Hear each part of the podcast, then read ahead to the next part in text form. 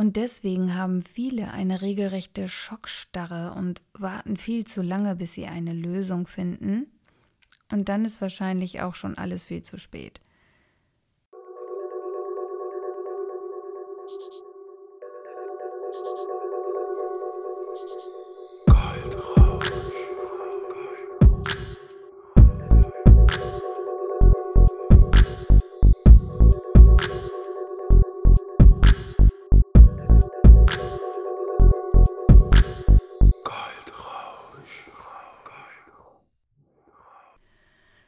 Liebe Freunde der gepflegten Kaffeehausmusik, mein Name ist Tanja Grabbe und du hörst vom Schatten in das Licht, der Weg, deine Marke bekannt zu machen.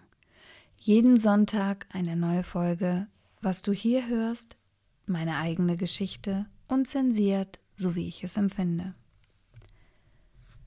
Ganz oft haben wir wirklich Probleme, Entscheidungen zu fällen. Jetzt nicht die kleinen, ob ich eine Hose anziehe, oder ein Rock oder eine Bluse oder ein Pullover. Das fällt uns relativ leicht. Es geht wirklich um die schwerwiegenden Entscheidungen und wie können wir uns da eine Hilfestellung bauen. Die gute Nachricht zuerst, wie gesagt, die meisten Entscheidungen am Tag treffen wir aus dem Handgelenk. Aber was ist, wenn wir wirklich richtig schwerwiegende Entscheidungen treffen sollen? Also, die Reichweite der Entscheidung ist dabei am wichtigsten. Je wichtiger eine Entscheidung ist, desto eher benötigen wir Hilfe. Entweder haben wir Angst, etwas falsch zu machen, oder Angst, jemanden zu enttäuschen, ja oder eventuell später Konsequenzen daraus ziehen zu müssen, dann fehlt uns manchmal die Klarheit über die Folgen, wenn wir uns für etwas entscheiden. Die meisten Menschen versuchen Unsicherheit und Risiko zu vermeiden. Sie sind die Folge von Entscheidungen, die im Vorfeld nicht abzusehen waren, und deswegen haben viele eine regelrechte Schockstarre und warten viel zu lange, bis sie eine Lösung finden, und dann ist wahrscheinlich auch schon alles viel zu spät.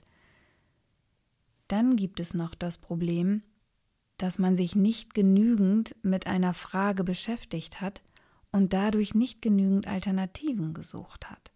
Zum Beispiel, wie man ein Haus finanziert oder was man tatsächlich als Berufsweg einschlagen möchte oder welchen Partner man wirklich möchte. Es gibt so einen treffenden Ausdruck, den ich von Ilona Weirich habe aus der Physiognomik. Und zwar in einer Partnerschaft möchte ich lieber Klebstoff oder möchte ich lieber Zündstoff haben. Ja, wenn man selbst nicht mehr weiter weiß, braucht man entweder eine andere Person oder ein Konzept, wie man für sich die beste Entscheidung trifft. Wie ich schon bei Instagram in meiner Story gesagt hatte, fand ich eine Dame im Internet, von der ich leider nicht mehr weiß, wie sie heißt oder auf welcher Seite das war, wo ich ihren Tipp gehört hatte. Sie sagt, wenn du dich nicht entscheiden kannst, dann stell dir einfach vor, du liegst auf deinem Sterbebett und dann führst du dir genau diese Situation vor Augen. Was wäre für dich am besten, würdest du dir jetzt als Frage stellen? Hätte ich damals diesen Mann als Partner genommen und nicht den anderen, für den ich mich entschieden habe, weil mit dem habe ich vielleicht viel mehr Spaß und der andere ist die vernünftigere Wahl. Genauso umgedreht, also geschlechterunabhängig betrachtet. Oder was wäre gewesen, wenn ich meinem Herzen gefolgt wäre und den Beruf gemacht hätte, wofür mein Herz schon immer geschlagen hat? Was wäre gewesen, wenn ich nach der Schule in eine andere Stadt gezogen wäre? Und so weiter und so fort. Diese ganzen Fragen solltest du dir stellen in diesem speziellen Szenario und ich muss ehrlich sagen, ich habe das jetzt schon ein paar Mal so gemacht. Für Entscheidungen, die ich in der Vergangenheit getroffen habe, kann man natürlich jetzt nichts mehr machen oder sie rückgängig machen. Aber ich fand es wirklich interessant, denn tatsächlich habe ich mich oft gegen mein Herz entschieden und für die Vernunft. Sieht mir gar nicht ähnlich, aber es ist tatsächlich so. Vernunft ist auch nur manchmal gut, meistens ist es auch wichtig, Herzentscheidungen zu treffen. Und diese Entscheidungen haben dann auch Konsequenzen, wie diese, dass man später sich vielleicht immer wieder diese Frage stellt, was wäre gewesen, wenn? Entweder manifestiert sich eine grundlegende Angst in dir oder eine grundlegende Vorahnung, die komplett verkehrt sein kann. Denn wie ich finde, sollte man tatsächlich versuchen, seinen Geist so frei zu bekommen, dass man nicht das, was andere einem angetan haben, dass man nicht das, was andere einem angetan haben, auf eine neue Person projiziert. Ich neige leider oft dazu und schenke manchen Menschen zu wenig Vertrauen.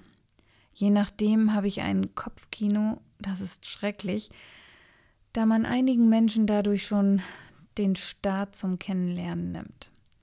Also das mag vielleicht auch daran liegen, dass ich ein wirklich total verkopfter Mensch bin. Ein Beispiel.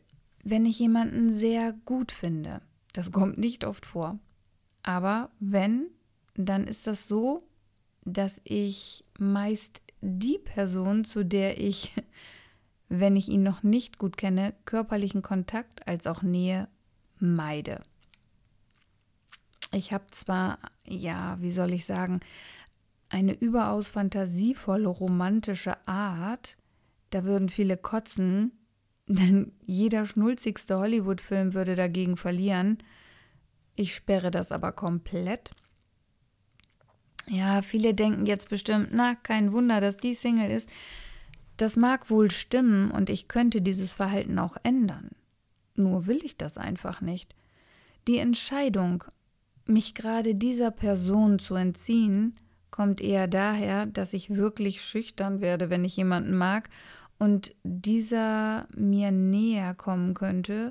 Äh, nee, ich möchte das auf gar keinen Fall, da diese Person dann weiß, dass ich sie mag. Hm? Schön bekloppt, oder? Also, reden kann ich mit demjenigen und auch in die Augen schauen, nur gehe ich auf Abstand, um zu beobachten und hoffe in meiner romantischen Verschnulzung, hoffentlich fehle ich ihm und er sucht mich. Bislang haben ein paar Männer, denen ich gefallen habe, den Weg zu mir gefunden. Das waren nicht viele, Hartnäckigkeit zahlt sich eben aus und das ist anscheinend rar. Achtung! Da kommt das große Hollywood wieder durch. Ich bin halt ein hoffnungsloser Fall und muss erobert werden. Intelligent und mit Stil genug geschnulzt. Doch diese Entscheidung würde ich immer wieder treffen. Denn wenn ich einen Mann erobern müsste, wäre er mir zu langweilig und ich würde mich schnell nach einem anderen umsehen. Und alles, was ich hier sage, habe ich auch schon einmal ausprobiert. Von daher weiß ich, wovon ich spreche. Ja, mein Kopf, oh Gott, das hatte ich ebenfalls in meiner Story auf Instagram gesagt. Petra Bock zitiert in ihrem Hörbuch Mindfuck Timothy Galway, einer der Mitbegründer des Coachings. Er sagt, der Gegner in unserem Kopf ist stärker als jeder andere. Wir stören uns nicht nur mit negativen, sondern auch mit übertrieben positiven Gedanken. Es ist tatsächlich so. Und ich finde mich da so wieder. Ich kann eigentlich immer nur die Hand heben und sagen, schuldig. Was ja auch gut ist. Denn so lernt man wieder mehr über sich kennen und kann daran arbeiten. Dadurch gibt man dann anderen Menschen in seinem Leben eine Chance, ohne gleich die im Kopf schon vorgefertigten Gedanken zu haben. Ich bin da sehr sicher, dass ich viel gelernt habe, gerade in den letzten drei bis vier Jahren. Mir passiert es zwar immer noch, dass wenn ich auf Personen treffe oder in Besprechungen bin, mir da meine eigenen Gedanken und meine vorgefertigten Geschichten in den Kopf kommen. Das liegt aber meist daran, dass ich die Personen dann auch schon kenne, wenn ich in Besprechungen bin oder deren Charakterzüge einschätzen kann. Dennoch versuche ich mich neutral zu verhalten und sachlich zuzuhören. Somit lege ich die vorgefertigte Meinung, die ich habe, beiseite. Das hat aber wirklich lange gedauert. Also wenn diese Gedanken kommen, hört sich das ungefähr so an in meinem Kopf. Die Person hat mit der anderen gesprochen und das vorher gemacht, damit es so aussieht, als ob. Oder hat das aus diesem Grund vor, weil er oder sie nur das eine Ziel hat. Gerade wenn mir das dann auch von anderen vorher schon so zugetragen wurde und deshalb spinnt der Kopf dann weiter. Ich mache das wie bei einem Blatt, markiere alles, lösche, bis das Blatt wieder weiß ist und ich es zulassen kann, dass die Person dafür zuständig ist, dieses Blatt zu füllen und nicht mein Kopf. Vielleicht ist es auch eine gute Idee, so wie das Beispiel mit dem Sterbebett vom Anfang, dass man, sobald der Mindfuck anfängt und der Kopf etwas versucht zu erklären, dass er sich überhaupt nicht erklären kann, man dieses Blatt nimmt und es komplett weiß lässt und auch so in einer Situation ist, beziehungsweise so in eine Situation reingeht oder auf eine Person zugeht. Wichtig ist halt auch immer, das habe ich aus meinem Coaching gelernt, wenn man selber in einer Situation drin ist, immer rausgehen kann, so als wenn man einen Tisch von oben sieht. Von dort sieht man, wo man selber sitzt und sich dann die Situation von außen anschaut, sich das auch aufschreibt und sachlich analysiert, was da passiert ist.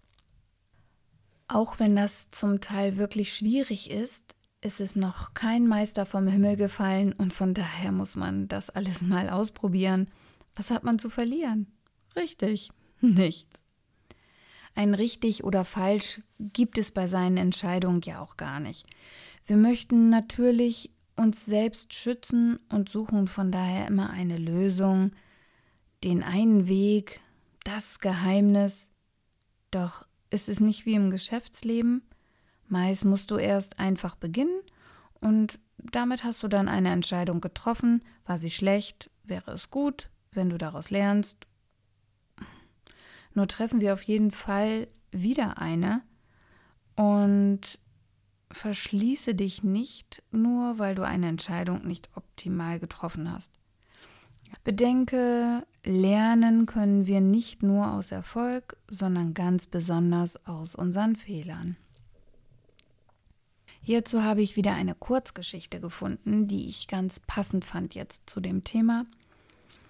Und zwar war das eine Gastautorin Angelika war das auf einer Internetseite, die da hieß nur positive Nachrichten.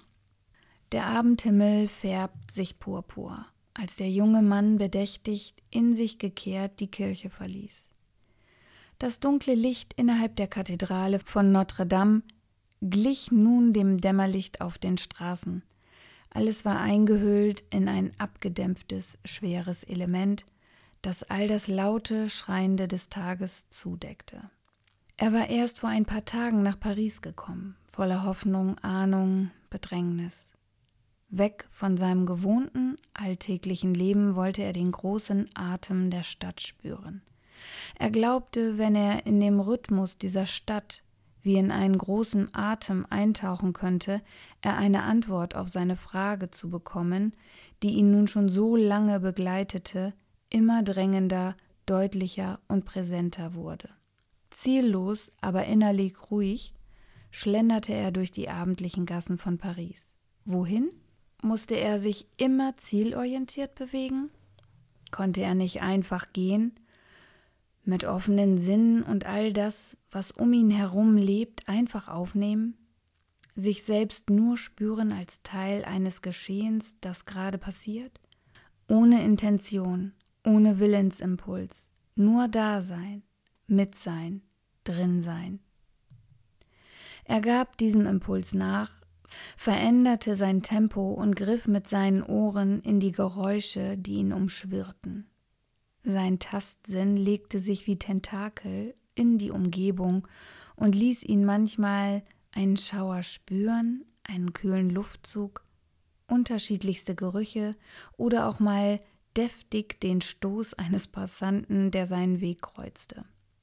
Seine Augen tauchten ein in die eine große Bewegung, als die diese Stadt plötzlich erschien, und er selbst nahm sich als Teil dieser Einbewegung wahr. Für eine kurze Zeit war er ganz aufgelöst in diesem Getriebe, weit weg von sich selbst und seiner Frage. dieses Eintauchen in den Umkreis, in das, was ihn umgab, löste etwas in ihm. Er fühlte sich leichter, dazugehörend, aufgenommen. Ein fremdes Gefühl nach all dem Lastenden, Isolierenden, das seine Frage in sich trug. Wie würde er sich entscheiden? Musste er sich entscheiden? Ja, etwas in ihm wusste, dass er an einem Punkt angekommen war und er eine Richtung wählen musste. Ihm war klar, in dieser Wahl ist ein Verlust enthalten. Ihm war klar, in dieser Wahl ist ein Verlust enthalten. Dasjenige, was er nicht wählte, gehörte dann nicht mehr zu ihm, verneinte er. Dieser Aspekt bereitete ihm große Schwierigkeiten. So lange schon vermied er, diese Entscheidung zu treffen, weil dieses Nein Angst machte. Was lag noch alles vor ihm und wie würde es sich auswirken, nachdem er die Wahl getroffen hat? Das schummrige Licht eines alten Bistros lud ihn ein, einzutreten. Er setzte sich an einen kleinen, runden Tisch und bestellte ein Glas Wein. Am Nebentisch saß ein alter Mann, rauchte seine Zigarette und starrte irgendwie entrückt vor sich hin. Der junge Mann bat ihn um Feuer, und als sich ihre Blicke begegneten, durchfuhr ihn plötzlich Klarheit, die von, die von milder Wärme getragen war. Wie ein Gespräch war dieser Blick, und diese Augen des alten Mannes erzählten von einem langen, anstrengenden Leben einem Leben voller Entbehrungen, Freuden, Verlusten, Gewinnen. Sie erzählten von der Liebe, von großer Enttäuschung und von einem Reichtum, einer Fülle jenseits von Besitz. Still, ruhig und doch lebendig strahlend blickte der Alte über das brennende Streichholz hinweg in die Seele des Jungen. Oder blickte seine Seele in die des Alten? Oder war dort, wo diese Blicke ineinander gingen, ihre Seele eine einzige? Jung und alt zugleich, mit all der Erfahrung der Vergangenheit und all dem noch nicht gelebten der Zukunft. Der junge Mann erkannte in diesem Augenblick, dass er keine falsche Entscheidung treffen konnte, egal welche Richtung er einschlug. Immer würde dort etwas auf ihn warten, etwas, das erfahren werden konnte, entwickelt und gestaltet. Für jeden Verlust, für jedes nicht gewählte gibt es ein anderes, neues, ebenso wichtiges. Es öffnete sich in dem jungen Mann ein innerer Raum, der unendlich erweiterbar wurde. Die Frage war noch nicht beantwortet, aber die Last der Entscheidungen war gewichen. Ich hoffe, dass du, wenn du gerade unsicher bist oder warst, für dich ein gutes Gefühl hast durch deine Entscheidung oder die, die du noch treffen wirst. Schreib mir sehr gerne deine Gedanken hierzu und habe einen wunderbaren Sonntag. Bis nächste Woche.